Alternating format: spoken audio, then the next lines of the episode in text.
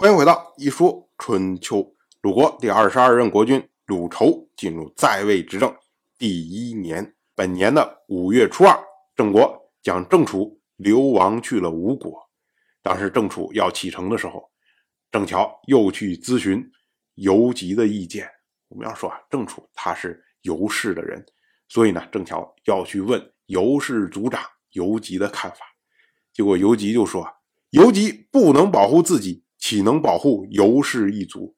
郑楚的事情是国政，又不是私下为难他。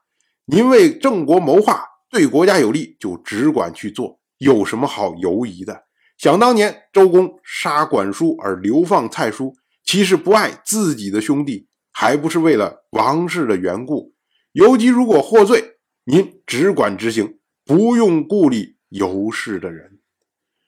我们要说啊，徐武士的妹妹这件事情啊，从头到尾都是郑黑的过错。首先，人家已经和郑楚订婚，你郑黑突然插一杠子进来，这就是你的不对呀。然后让你们两个人公平竞争的时候，最后人家选了郑楚，哎，你不服，你又身穿铠甲要去杀郑楚，那又是你的不对呀。然后你两个人相争，最后你打不过郑楚。你回去之后就进谗言啊，又是你的不对，所以从头到尾都是郑黑的错。可是最后受罚的是郑楚。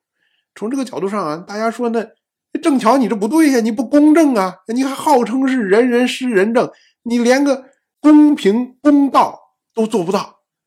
但是我们要说啊，那郑巧能怎么做呢？因为这件事情来对付郑黑吗？肯定是不可能的事情嘛。郑黑连郑国的先执政大夫梁萧都赶走了，你郑乔有什么力量来对付郑黑呀？你郑乔不就是靠了后面的憨虎吗？但是郑黑跟憨虎人家就是一家人呐，你怎么对付他？你没有办法对付郑黑。那说我把这件事情盖过去也盖不过去，为什么？因为见了血了嘛。如果你本来郑楚和郑黑你们只是相争吵吵架，这个。郑乔可以做个和事佬，把他盖掉。可是呢，如今郑楚击伤了郑黑，见了血了，所以这个事情不可能没有一个结果的。那是不是说可以轻放啊？比如说，呃，我判一个小错，不用让郑楚去流亡啊。你如果不流亡的话，郑黑必然要时时针对郑楚，总有一天要打起来。你郑楚能斗得过郑黑吗？所以呢，郑乔驱逐郑楚，实际上是在保护郑楚。那他会觉得说：“哎呀，这个事情做的的确是不仗义。”所以呢，他才会去问游吉的意见。可是呢，游吉非常的理解他。游吉觉得说：“你这是为了大事嘛，为了让郑国不出现大的冲突，所以牺牲了小我，牺牲了你自己的名誉，做出来这样式的决断。”那我游吉怎么会反对呢？不要说是郑楚，就算是我游吉，你该驱逐，你也要驱逐，那都是为了郑国嘛。但是我们翻过来说啊，郑黑你干了那么多坏事然后你自己没有受到处置，然后别人为你戴罪而走，你能有好下场吗？同样是本年的夏天，秦国内部出现了人事方面的调整，这个事情呢，和秦国的国君。秦景公的同母弟弟秦真有关。秦真在年纪很小的时候就受到了秦国先君秦荣的宠信，一直呢过得就像国君一样。等到秦景公继位之后，秦真仍然如此啊。那到了本年，这个情况发生了一点点的变化呀。因为呢，秦景公在位已经三十六年了。年纪已经很大了，这时候就需要立继承人。可是呢，所有的这些潜在的继承人，大家都非常的猜忌秦真，就觉得秦真这个人平常跟国君一样啊。那如今他有没有想法想要继任做国君呢？那会不会说他会影响到我们的前途呢？那秦真受到猜忌，自然他的压力就非常的大。然后他的母亲就说：“，不走的话，恐怕会被驱逐啊。”他母亲的意思就是说啊，你又没有什么野心，你何必陷入到这些政治的纷争之内呢？与其等着出事的时候被驱逐，不如现在自行流亡啊！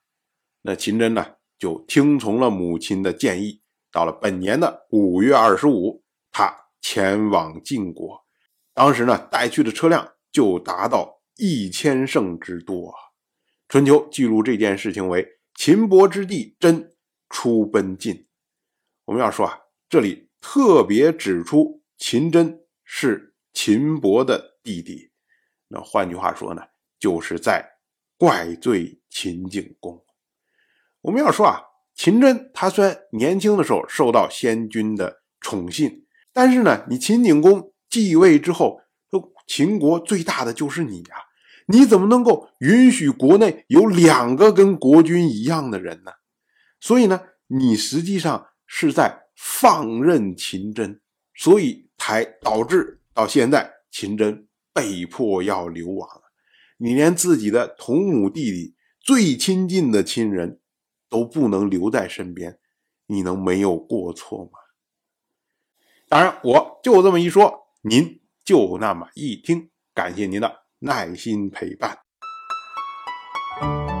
一说春秋的第一本图书《惊泽》已经正式出版，《惊泽》收录了从春秋开篇到郑国国君郑务生去世的春秋故事，加上多篇的番外回声以及年表、人物关系图、春秋经原文等辅助内容，方便大家。和音频参照阅读，有兴趣的朋友快去公众号“一说春秋”看看吧。